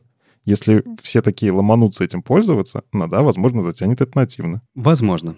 А есть еще другой вариант. Это будет точно такой же библиотекой, которых у нас полно, который называется типа а стандартная библиотека. Ну, возьми Lodash, возьми что-нибудь другое, который мы просто при работе с файловой системой будем всегда подключать в проект. И ничего не поменяется, потому что, еще раз говорю, критической необходимости затаскивать это в ноду нету. А я тебе вот отвечу про ладаш. А ведь некоторые методы ладаша становятся спекой. Ну, типа, а, ECMAScript. Спекой не ноды. Не ноды. Ну так это отнесите в ECMAScript. Где у тебя там файловая система? Нету. Не, ну я в целом, э, это еще раз говорит про то, что какие-то методы, которые есть в библиотеках, как в jQuery у нас был селектор, который превратился в query selector all не полностью, как в Ладеше были методы, которые в итоге стали частью спецификации, хотя по факту это синтаксический сахар. Они не то чтобы прям нужны, критической необходимости нет. Но этот сахар прорастает в спецификации. И мне кажется, что вот такая история, как FSX — она может стать триггером, чтобы это началось обсуждение какое-то и превратилось в то, что есть в нативной платформе. У меня для вас есть ответ, как минимум, из того спора, вот, что лучше бан или нод. Ребята из ноды отвечали. У нас маленькая команда, и мы фокусируемся на более важных для нас вещах. Это поддержка старого кода, то есть выход новой ноды не должен ничего сломать безопасность и даже производительность у нас стояла не на первом месте, но вот сейчас нас бан на нас надавил, и мы стали это делать. И да, вот в этом случае мы можем за это взяться. Но действительно, это не является приоритетом. потому что текущая реализация работает, и нельзя просто ее заменить, потому что заменив ее, ты сломаешь весь свой старый код. А значит, что тебе придется поддерживать две реализации. FS, потом FS Promises, уже две, как минимум, но это, считай, одна и та же. И еще и новые. И все это должно будет ехать как-то вместе. Это многовато. То есть для ноды кажется более логичным, если вот какая-то такая реализация заедет в Web API, и потом уже заедет в ноду. Да, самое главное, что э, и необходимости сейчас в этом нет. Зак выпускает завтра свою библиотеку, и все сообщество с удовольствием этим пользуется. И, ну, все, все же рады, все же довольны, все хорошо. То есть тут нет ничего такого. И поэтому... Это, знаешь, вот я, кстати, не знаю, почему именно с, э, в этом случае мы такие, это надо срочно реагировать э, Node.js Core, Core мемберам, чтобы затащить это. Библиотеки выходят каждый день, и они решают какие-то проблемы, в том числе как бы из синтаксиса, из API, которые предлагают инструмент основной, да. Но мы почему-то не говорим про каждую из этих составляющих такие, все, это надо обязательно затащить как бы в саму платформу. А что здесь-то? Ну да, типа работа с файловой системой — это такая одна из корневых механик. Но сколько у нас таких было? Типа работа с сокетами, работа с HTTP. Даже работа с HTTP, у нее есть несколько а, модулей внутри ноды, да, но при этом есть еще и реализации сторонние, и реализации поверх этого всего. Но это же не значит, что мы это все должны сразу же тащить. Нет, нормально все еще. Понимаешь, в чем беда? Любая реализация сторонняя чаще всего написана на JavaScript. Очень мало выпускается каких-то библиотек, которые компилируемы, потому что на самом деле Node.js не располагает к этому. Любая компилируемая библиотека, она в том числе еще мешает пайплайну вся ICD, ну то есть мы вроде бы экономим на самой работе, я еще раз к тому же самому аргументу. Операции чтения, записи файлов, они тяжелые, черт побери, они очень тяжелые. Доступ к файловой системе, тебе что-то прочитать и так далее. Когда это написано на условных C++, оно работает просто быстрее по определению, чем JavaScript, который интерпретируется, собирается, заходит в виртуальную машину и что-то пытается там дергать на низком уровне. Ну, то есть для меня реализация на расте каком-нибудь тоже в этом месте выглядит классно. Но таких библиотек мало. Ладно, ладно, это хорошо. А Зак-то тут при чем и его FSX? Он, он API предложил, он дизайн API другого предложил, и все. Где ты тут видишь ускорение э, каких-то базовых методов? Я за то, чтобы такие API становились частью э, реализации движка, где есть возможность реализовать это на тех же самых C++. Библиотека из, из NPM будет, скорее всего, на JavaScript. Так он же будет вызывать под капотом те же самые методы нады. Я вот этого не понимаю. Типа, чё, чё, Никита, что ты хочешь? Это, это про другое. Я хочу, чтобы кто-нибудь реализовал это на C++. вот эту опишку просто реализовал библиотеку и вы выплюнул мне эти вот методы. А с чего ты взял, что FS-модуль не реализован на C++ уже в ноде? Реализован, только неудобно. Так он над ним обертку и делает. И ты просто API хочешь другой. Так он это и сделал. Он просто сделал обертку над надой. Вот я, я его пытаюсь сказать, что я хочу спеку, которая реализована на C++. Вот это я хочу. Ну, это просто хотелка. Ну ладно. А еще, кстати, в этой статье очень все-таки необычные ссылки. Я сначала думал, что он не дал ссылку на саму библиотеку, а она все-таки есть, просто она ее очень незаметно.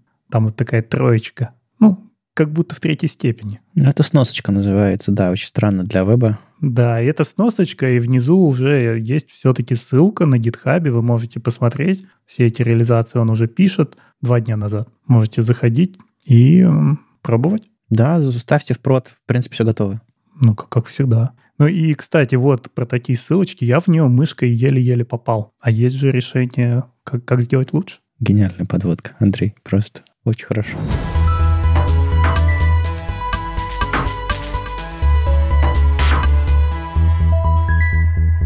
Ахмад Шади давно ничего не писал и действительно написал классный гайд про то, как э, попадать в, э, в ссылочки нашими толстыми пальцами. Дело в том, что в вебе принято э, ссылки расставлять как угодно, и, в принципе, ну да, работает. Особенно если на десктопе, особенно если курсор мыши такой вот острие, и ты как-нибудь туда вот прям вот мышью туда и попал.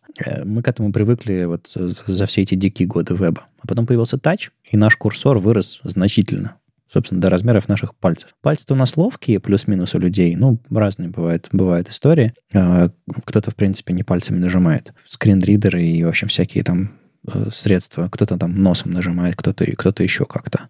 И мы получаем то, что, во-первых, э, наши указатели пере, перекрывают этот элемент на экране, а во-вторых, э, мы не всегда можем попасть в нужное место, куда мы целились. И на самом деле операционные системы этому сильно помогают. Если вы хоть раз пробовали на телефоне что-нибудь, которое вверх ногами, нажать какую-то ссылку, вы понимаете, что вы сошли с ума. Вы не можете на- нажать на эту ссылку. Попробуйте. Переверните ваш телефон, откройте какую-нибудь страницу, попробуйте нажать. Дело в том, что когда вы на что-то нажимаете, вы не нажимаете не на то, что на экране, а на то, что вы думаете на экране, глядя на телефон э, в правильной ориентации его, вертикальной или горизонтальной, я имею в виду вот с нужным наклоном, с нужным направлением движения вашего пальца. Как только это все меняется, когда телефон вверх ногами, вы понимаете, что браузер на самом деле ваш таб интерпретирует как клик совсем в другом месте. В общем, интересный эксперимент. Так вот, Ахмат об этом написал целый огромнейший, я все еще кручу страницу, огромнейший, огромнейший, огромнейший, огромнейший докрутил огромнейший гайд. У меня очень быстрая мышка с колесиком, если что. Так вот, э, в этом гайде огромное количество картинок, есть даже видео, есть даже примеры кода, есть даже разборы в конце, в конце разборы сайтов, которые это делают не очень хорошо, посвященные, собственно, этому делу.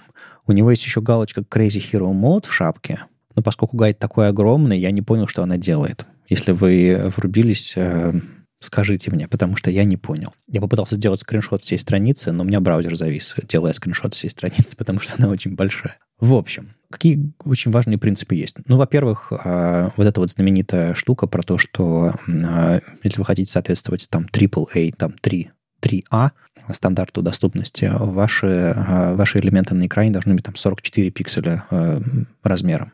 Если вы хотите соответствовать там 2А, AA, 24 пикселя. Ну, вот есть такие вот штуки. Но на самом деле э, в разных дизайн-системах, в разных, там, на разных платформах это все еще, не только в вебе, там на андроиде, на десктопах э, тоже свои принципы. Они, во-первых, они все, все эти штуки по-разному называются. Там, hit target, touch target, target size, tap target, clickable area и так далее. Мы, мы, мы до сих пор не договорились, как эти штуки называть. Собственно, вот а, место, которое, на которое мы нажимаем, вот какого, как оно называется? Кружочек там какой-то. Вот это вот то самое место. Место вжатия. Место вжатия. Ну вот Алексей предложил еще одно, там, не знаю, десятое по счету.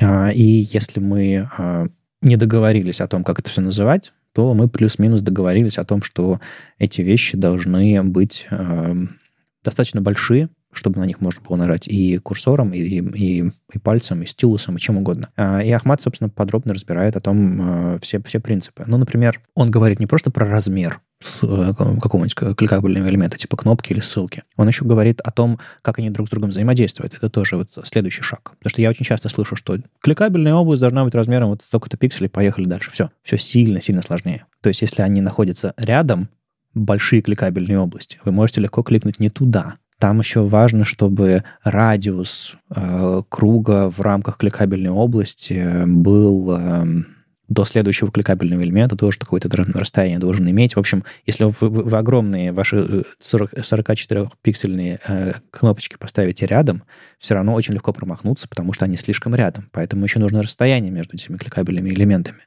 А еще там интересный момент про, про то, что если ваш элемент находится один на всей странице, если это не ряд ссылок и кнопок, вот у вас абзац текста, а внутри одна ссылка, то, в принципе, он может быть не настолько большой, он не должен быть там 44 на 44. Он может быть вполне себе маленький, но если это там длинная строка, нормально. А если у вас уже в тексте появляются две ссылки, стоящие в одном а, абзаце рядом, то вам все-таки нужно увеличивать размер строки, чтобы они не слепались, чтобы... Ну, то есть из этого не выходит как мы любим во фронтенде и вообще в, в, в IT, в разработке, не, не выходят правила, которые можно записать, не знаю, э, бинарным кодом и, и засунуть в тесты. К сожалению, э, как и с доступностью, как и с многими другими вещами, как только речь заходит про людей, про их там пальцы, глаза, тела, конечности и все остальное, тут начинаются нюансики. И вот нюансиков здесь довольно-таки много, и не просто так это огромная страница. То есть Ахмат иногда раздувает ее. Он один пример э, достаточно простой, местами разжевывает там с пятью картинками и с шестью абзацами текста. Ну, то есть у него была задача написать вообще все, что он знает, все, что он думает об этом. И это абсолютно полный гайд. Там есть некоторые недостатки и некоторые штуки, но мы об этом можем поговорить в конце. А так, ну, очень много всего подробного. А, еще одна рекомендация, кстати, э, если вы будете смотреть это на планшете или на телефоне, вы можете многое упустить. Это все-таки нужно делать на десктопе, к сожалению. И один из недостатков, спойлер, э, Ахмат не всегда готовит демки для, для тачевых экранов, к сожалению. Так что лучше пользуйтесь, читайте это все на десктопе. Кстати, у него в конце есть э, короткий чит-шит. Можно его купить за 7 долларов, если сильно хотите, э, чтобы не всю статью читать. А, то есть TLDR теперь денег стоит? Ну, слушай, он может себе позволить зарабатывать на своем контенте, потому что он колоссальнейшего качества. Конечно, конечно. Я просто следил за тем... Ну, опять же, Ахмат, он обычно выпускает пару статей в месяц. И я знаю, что у него есть контент-план. То есть у него это прям деятельность, которой он занимается постоянно. Понятно, что там сейчас происходят всякие неприятные события, которые его в том числе не, как-то могут отвлекать от э, работы, э, вот. Но он писал, что он делает первую интерактивную свою статью, в том числе, видимо, вдохновившись Джошем Камю, у которого это прям уже постоянно. Что мне здесь прям в этой статье нравится, что это по факту вот я, я так стараюсь доклады делать. То есть он по факту сделал огромнейшее исследование всего, чего только можно по теме, и запихнул это в статью. Это не надо смотреть на видео, это можно прям сразу поиграться. Это колоссальнейшая работа, и я обычно не то чтобы много чего-то нахожу, но в этой статье я думал, что я много знаю по этой теме. Нет, Угу. Я правда такой, блин, и мне здесь есть чему поучиться. Я вроде опытный разработчик, а он вот расковырял и про пальцы вот эту вот историю, что я не знал, на самом деле, что можно в браузере замерить радиус моего нажатия. Ну, то есть он прям кодом показывает. Смотрите, когда вы тапаете по экрану, вообще-то у браузера есть API, которая позволяет вам определить радиус. Почему-то она с шагом в 12 пикселей у меня работала. То есть, видимо, зависит от имплементации. Но сам факт, можно это использовать для рисования, там, не знаю, видимо, для нажатия, вот как стилусов используется сильное нажатие, не сильное, да, точно так же я могу палец сильнее нажимать, например, на планшетах, и использовать эту опишку. Это прикольно. То есть у меня там было, по-моему, 44 по умолчанию. Если я вжимал палец в экран на планшете, там было 60 с чем-то. Да-да-да, что-то вроде такого. Он э, при этом, мне больше всего нравится, что он сначала много теории, он такой, смотрите, вот плохо не делай, хорошо делай. Я еще пытался спорить его какими-то примерами. Там действительно есть какие-то спорные моменты, Мгм. но в целом, скажем так, если э, не выбирать вообще никакое решение и выбирать решение, которое он предлагает, его решение все-таки хорошее. Можно просто сделать лучше конкретно для каких-то моих продуктов. Но он в конце берет и показывает, смотрите, вот все то, что я вам описал, заходим на существующие сайты, и я вам буквально тремя строчками CSS все чуню. Типа, если у вас сделано плохо, и вы думаете, что вам нужен огромный рефакторинг, чтобы сделать хорошо, нет. Просто, ну вот, смотрите, я зашел там на какой-нибудь дрибл и починил их. Я зашел на какой-нибудь еще сайт с маленькими э, чекбоксами, которые невозможно нажать. Вот, смотрите, я починил их. Короче, обожаю вот именно такие вещи, когда он практически говорит, смотрите, идите и рефакторите. Вас это займет буквально 20 минут, а еще он показывает, что тестировать можно. То есть я тоже про это не думал. А, ну, то есть, может быть, задумывался такой, но, блин, наверное, это слишком сложно тестировать размеры инпутов. Это, наверное, я устану. Он не то, что показывает сильно автоматизированное решение, но почитав статье, как это можно сделать, ну, вот он показывает на примере Polypain браузера, в целом я представляю, как это сделать в том же самом Puppeteer, наверное. То есть это вполне себе тестируемая история. Если вы хотите сделать доступно, а это все-таки история про доступность а, в широком смысле, а, для, ну, типа, для тех, у кого большие пальцы сделать, для тех, у кого маленькие пальцы сделать нормальный интерфейс. Ну, то есть это можно в том числе покрыть автоматизированными тестами. И, кстати, по-моему, Lighthouse это делает. То есть Lighthouse, он вам говорит, если у вас clickable area слишком маленькая, он такой, «М-м-м, вот, вот, вот если все-таки сделаешь чуть побольше, я тебе чиселку добавлю в оценку, так что давай-ка, ну, давай попробуем лучше. Мне Google периодически присылает письма, Google Search Console, как это называется, этот сервис, который эм, умеет все это делать. Если вы подключите, то, подключите ваш сайт туда, он периодически присылает письма о том, что на сайте веб-стандартов ссылки слишком мелкие, еще что-то такое. Но я э, так в итоге не пофиксил. Э, где-то там то ли в навигации, то ли еще где-то есть. Э, ну, можно этим заняться, ну или присылайте ваши pull реквесты все в open source. А я, кстати, вспомнил еще одну небольшую заметку на эту же тему. Совсем недавно Никита Прокопов, ну, в своем стиле, понятно, написал про то, что смотрите, а вот курсор-поинтер, он же существует только в вебе. Почему на десктопе мы во всех приложениях понимаем, что на кнопку можно нажать, и только в вебе мы подкрашиваем ее до пальца. Я пошел проверять, и действительно у меня в macOS нигде ни одна кнопка не превращается в палец. Ну, в курсор не превращает в палец. Только если электрон приложения там все это работает. Ты сейчас поднимаешь такой старый спор, просто не, невероятно, потому что вот я, например, человек, который за это, и как раз macOS как пример, да, я убирал, я оставлял, убирал курсор поинтер с э, элементов. Э, Вадим наверняка сейчас будет про другое. Нет, нет, нет, Леша, я с тобой, я с тобой, я не люблю курсор поинтер. Во-во-во, окей. И есть много других людей, которые наоборот хотят это, и это очень длинный, долгий спор, который, я не знаю, происходит давно, и сейчас он, знаешь, он такой, он зафиксировался в таком состоянии, состоянии. Окей, ладно, главное делайте консистентно в рамках одного проекта, но пускай две, две вот этих идеи живут. Это настолько яркий спор, что вы мне сейчас флешбэк э, достали. Еще до того, как я был в подкасте веб-стандарта, я помню, я шел, был мороз, я помню улицу, по которой я шел, где вы, у вас там заруба была просто невероятная у меня в ушах. Вадим был категорически против этого поинтера. Леша, как обычно, умеет принимать любую сторону, поэтому он был за поинтер и привносил какие-то... Там такая у меня заруба в ушах была, что я до сих пор помню, как это было. Ну вот Ахмат в своей огромной статье все-таки избегает этого момента и в одном месте руками прописывает поинтер, и везде у него поинтер. Ну и пожалуйста. Не, на самом деле, э, если говорить про, про всю статью, он э, пытается себя ограничивать в одних местах и э, о чем-то кратко написать, а в других местах дает себе абсолютную волю. И вот, допустим, про, про, про вот этот вот треугольник с выпадающим меню, на мой взгляд, это немножко другая область, потому что это скорее область наведения курсора, а не прям клик кликабельной области. Ну, неважно. В общем, он там дает себе вам при, примерчик на реакте, тоже отдельный, отдельный вопрос у меня как бы возник, почему все примеры э, э, с, с, с, с реактом и с, с JSX, ну, ладно, видимо, видимо, так у людей э, работают ежедневный какой-то опыт, и на, на, на эти примеры все переносится, э, когда пишут статьи. Ну, ладно, э, кто захочет, перепишет на свои, там, Vue, Svelte или э, Vanilla.js.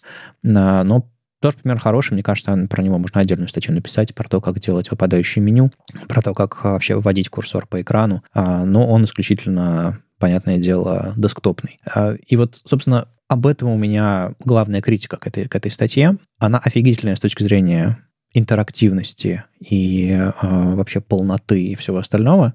Но вот с интерактивностью, наверное, связан главный недостаток этой, этой статьи, этого исследования. Он э, не до конца предусмотрел все случаи, когда мы говорим про тач и десктоп. То есть, во-первых, самой статьей неудобно пользоваться на таче, ты, вы очень мало информации получаете, иногда даже запутываетесь, потому что я на некоторые демки тыкал на таче, потому что это способ на что-то нажать, это инициировать ховер такой, ну, не знаю, знаете вы или нет, а, если на тач-интерфейсе на что-то нажать, иногда срабатывают э, ховер-стили у этого элемента. Но это очень странное поведение.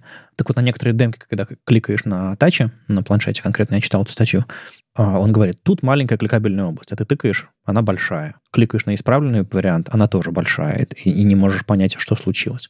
То есть, видимо, нужно было больше видео записать, или больше примеров дать, или, или всяких а, заметочек дать, что типа это не всегда срабатывает. Это именно с точки зрения чтения. Но с точки зрения контента тоже есть вопрос, а, что а, он пытается говорить, что тач, десктоп, там одни и другие курсоры, но он очень часто сваливается в desktop first и desktop only, скажем так, а, реализации, и ты думаешь, ну, ну не совсем. То есть постоянно нужно, мне кажется, нам всем, а, как разработчикам, помнить про свою вот это вот, про свой этот bias, про свою вот эту вот склонность ошибаться, связанную с десктопом мы разрабатываем на десктопе, и мы забываем о том, что люди пользуются нашими интерфейсами чаще всего не на десктопе. И все зависит от конкретных там кейсов, от конкретного софта и всего остального. Понятное дело, что если люди используют ваши интерфейсы для работы, они чаще всего будут делать на десктопе, если для потребления контента чаще всего на таче, но неважно. Всегда нужно об этом думать. Всегда пишите про мобильные интерфейсы сначала, и только потом говорите, а потом еще и на десктопе. Мир очень давно перевернулся с ног на голову в, это, в этом смысле, и э, мне кажется, все статьи нужно писать.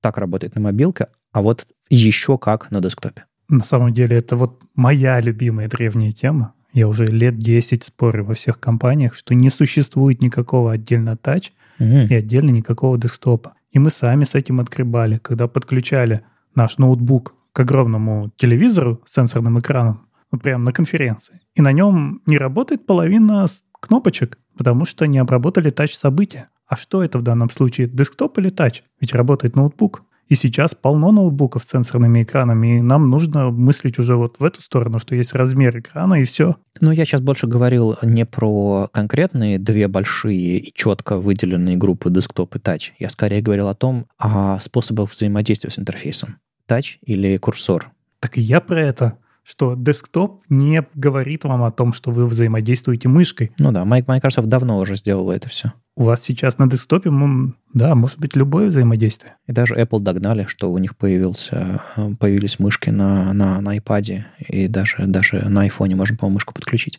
Ну, хотя там, там все будет фалбычиться в, в тачевые события, вроде бы как. Некоторые вещи будут доступны, недоступны. Короче, длинная тоже дискуссия. Я, я как раз пытался здесь про недостатки этой статьи поговорить. И вот то, что у Ахмада не всегда получается ровно и последовательно говорить и про тач, и про десктоп с точки зрения, ладно, и про поинтер, и про курсор, можно так, наверное, попробовать сказать. Это, конечно, недостаток. Но, будучи вооруженными нашими этими советами и обсуждением сейчас, я думаю, вы сможете об этом сами помнить, когда будете читать это все, и, может быть, немножечко уточнять или добавлять у себя в голове мысленно, мол, да, а вот здесь все-таки нужно так. Э, мне очень э, еще запомнилась одна вещь, связанная с э, не с разработческим, а с дизайнерским взглядом на вещь, а когда он показывает какой-то компонент, там, Figma, например, и говорит, что когда дизайнеры рисуют не знаю, кнопочку в слайдере, иконочку просто кидают. Ну, представьте слайдер. Картинка и стрелочка влево, стрелочка, стрелочка справа поверх этой картинки. Как типичный дизайнер сделает эту стрелочку? Он просто кинет туда иконку, стрелочки и все поверх картинки. А уж как разработчик реализует это, это вопрос. Возьмет он компонент кнопка, засунет туда эту иконку, и тогда у этой кнопки будет, не знаю, да, кликабельная область большая. Это вопрос. Или он просто вставит туда SVG, добавит э, рабочий он кликнет SVG, и ты будешь ввести курсор, и у тебя в дырке этого SVG будет проваливаться курсор. Это тоже вопрос. А, потому что у меня был когда-то, было, было смешное видео, по-моему, на сайте Йоты, у них там был крестик, который был сделан SVG с он-кликом, и а, крестик был толщиной в один пиксель примерно, и я, я курсором а, вел по этому, по этому пикселю, и вот только вот лучики этого крестика можно было кликнуть, а все остальное проваливался курсор. В общем, а, было время. И можно наделать ошибок из-за того, что дизайнер неправильно нарисовал. Точнее, на мой взгляд, это навык разработчика понимать о том, куда пользователь будет кликать и делать хороший интерфейс. Но дизайнеры могут здесь помочь. Они могут нарисовать кликабельную область, а, прям нарисовать компонент, у которого даже прозрачный фон, но размеры его подсказывают, в каком месте дизайнер хочет, чтобы эта штука была кликабельной. И э, дизайнеры могут помогать э, разработчикам в этом смысле тоже. Поэтому, если вы дизайнер, если у вас есть дизайнеры, которые рисуют, э, просто шлепают иконочку поверху и предлагают вам разобраться дальше самостоятельно, а, подскажите им, что в принципе они бы вам могли подсказать, если они хотят сделать хорошие интерфейсы. Вот я бы на самом деле даже как-то не в принципе могут подсказать, я бы выстраивал процессы. А, ну, то есть у Ахмада я тоже заметил в статье, что он а, старается придерживаться принципа любое взаимодействие с интерфейсом каким-то образом визуально подсвечивается. И это правильно. То есть э, если я кликаю в картинку, а весь сайт ведет себя по-другому, я пойму, что, а, ну, наверное, картинку кликаю. Вот. Э, у него, кстати, когда с планшета я пытался какие-то примеры кликнуть, я потом уже на десктопе понял, а, я шпек кликал. Он забыл прикрутить вот эти image map старые. Короче, я за то, чтобы выстраивать с дизайнерами действительно процессы, когда они, да, могут сделать какую-то прозрачность и так далее, но обязательно на любой компонент интерактивный должно быть предусмотрено состояние фокус, active, hover, просто потому что по ховеру должно что-то произойти. Это возвращаясь к древнейшей дискуссии про курсор-поинтер, Иногда курсор-поинтер — единственный способ подсказать пользователю, что здесь что-то произойдет. Да, это только на десктопе, да, это не работает на мобилке, и это отвратительно, а Вадим правильно говорит, что мы больше потребляем контент с мобилки. Но хоть что-то, ну хоть чуть-чуть. А по-хорошему попросить дизайнера нормально нарисовать, чтобы было видно. И выстраивайте такие процессы, ругайтесь, иногда приходится, а часто дизайнеры идут навстречу. Но я бы только от себя немножко... Ну, то есть вы такую идеалистическую вещь, наверное, описываете. А на самом деле все вот так. Не-не, и в ней может быть слышно, что э, именно дизайнер это и должен сделать. Я считаю, что ответственность, э, неважно в, в какой мере там дизайнер принимает в этом участие, э, больше он помогает, меньше помогает, это уже зависит от процессов в конкретной команде. Э, ответственность на фронтендере как бы вам этого не хотелось. И вот все, о чем сказал сейчас Никита, про все области, про все состояния, которые нужно отрисовать. Если у вас их не отрисовано, это не значит, что вы такие, а, ну, дизайнер не сделал, значит, не надо. Надо, всегда надо. Просто как бы, возможно, у вас нету, ну, красивого, я не знаю, дизайна для этого. И что? Как бы это не всегда про дизайн. Ну, в смысле, не всегда про красивое. Это про функциональность. Э, ваших интерфейсов и состояние их. Поэтому это ответственность фронтендера, и она должна быть всегда реализована. Ну, мы должны друг другу помогать. Вот это тоже, мне кажется, вещь, которая как-то э, подскажет какой-то компромисс в этом вопросе. Когда фронтендер видит, что дизайнер что-то не сделал, он должен помочь нам всем довести этот дизайн до хорошего состояния, чтобы можно было пользоваться. Если дизайнер видит, что фронтендер что-то не сделал, и он должен в следующей итерации э, компоненты по-другому нарисовать. И если один. Э, один фронтендер догадывался, что эту иконку нужно обернуть в кнопку и сделать нормальную кликабельную область, а потом появился другой фронтендер на проекте, договоренность между этим дизайнером и фронтендером, может, они обсудили это 10 раз, пропала. Поэтому нужно закладываться в то, что и новые есть участники процесса, и лучше это все делать, ну, не защиту от дурака, но что-то типа того. Делайте дизайн-системы. Там у этой кнопочки уже будет область на уровне всей дизайн-системы. Это не пропадет с новым фронтендером? Не, ну это понятно, идеальный случай. Вот давайте так. Почему, на ваш взгляд, фронтендер не думает, что если он рисует форму, у нее должен быть экшен? Почему он не просит бэкэндеров сделать этот экшен? Или типа еще с кем-то взаимодействует? Или типа описывает где-то, я не знаю, в спецификации, что типа должен быть у формы экшен, чтобы другой фронтендер, когда придет на проект, не удивился, что там есть экшен? Или типа метод описывает для этого и так далее. То есть это мы мы подразумеваем, что это ответственность фронтендера, которую он должен реализовать, любого фронтендера на проекте.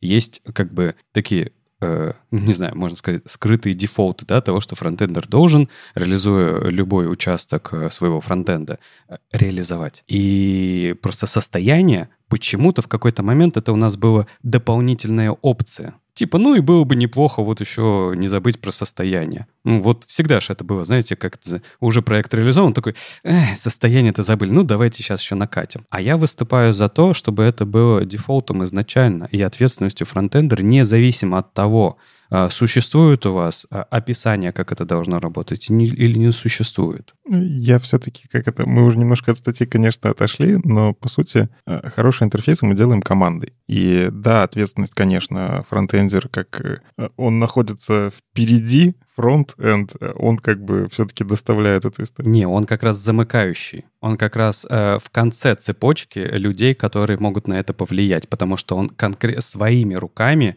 пишет это.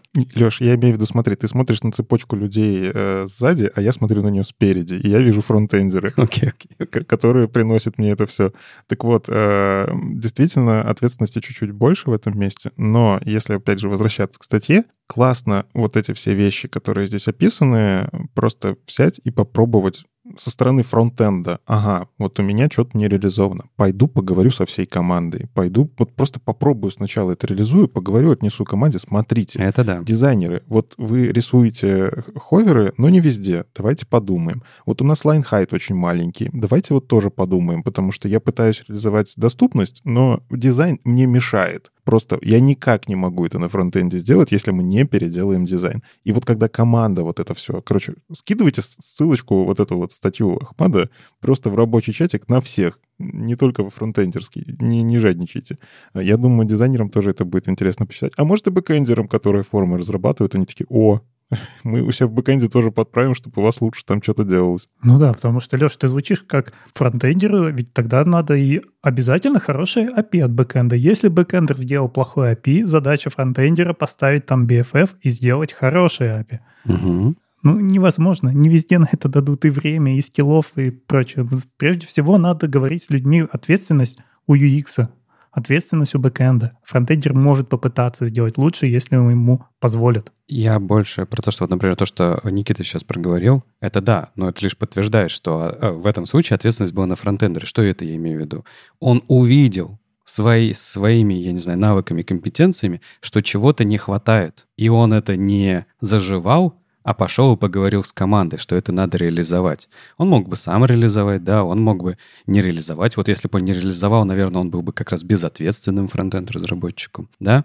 А так он ответственный, он увидел, что этого не хватает и пошел сделать. И давай вот поговорим тоже еще про два случая. Вот у нас э, дизайнер. Э, дизайнер не нарисовал состояние, фронтендер э, не, разра... не спроектировал состояние. Плохо, да. Дизайнер э, не нарисовал состояние, а фронтендер их реализовал. Кривенько-косенько, но реализовал. Хорошо. Еще есть вариант. Дизайнер нарисовал состояние, а фронтендер их не реализовал. Ну, плохо. То есть, как бы дизайнер не старался реализовать, все равно он может попасть на фронтендера, который это не сделает. Я поэтому и говорю, что ответственность в этом случае на фронтендере, конечно. Короче, виноваты менеджеры, которые в тикетах не описали, что конкретно надо сделать. Вот написали бы в тикете, и все было бы хорошо. Вот тут и дизайнеры, и фронтендеры согласятся. Подожди, а, а где тогда вот, вот это вот, знаешь, у фронтенд-разработчика, у этой э, специальности приписка профессионал, профессиональный фронтенд-разработчик? А что она значит вообще? Объясни мне тогда. Это означает, да, что ты получаешь за свою работу деньги. А, все, я просто немножко больше в это вкладывал, я э, понял. Я... Это не уровень твоего скилла, это то, что ты делаешь что-то за деньги. Это когда профессиональный профессионал, ты получаешь больше денег, потому что у тебя есть скиллуха, и за счет этого больше денег. Все, все, все. Ну, попутал, ребят, ну, бывает. Ну, чё. С вами был 405 выпуск подкаста «Веб-стандарты» и его постоянные ведущие. Доброжелюбный бородач Никита Дубко. Не только менеджер Алексей Симоненко. Сам по себе Вадим Макеев. И мифический фуллстек Андрей Мелехов. Слушайте нас в любом приложении для подкастов или на ваших любимых платформах. Не забывайте ставить оценки и писать отзывы. Это помогает нам продолжать. Если вам нравится, что мы делаем, поддержите нас на Патреоне или Бусти. Ждем ваших вопросов на podcast собака web-standards.ru. Мы обязательно ответим на самые интересные. Услышимся на следующей неделе. Пока. Пока. Пока. Пока.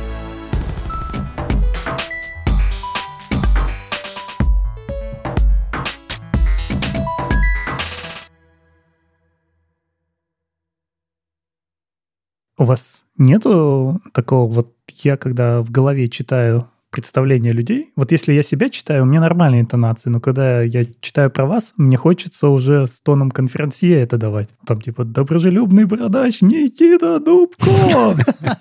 Нет, у меня такого никогда не было. Подожди, так а может ты так и будешь всех представлять? Это новая будет рубрика. Да, Андрей начинает. Дамы и господа, не только менеджер Алексей Симоненко.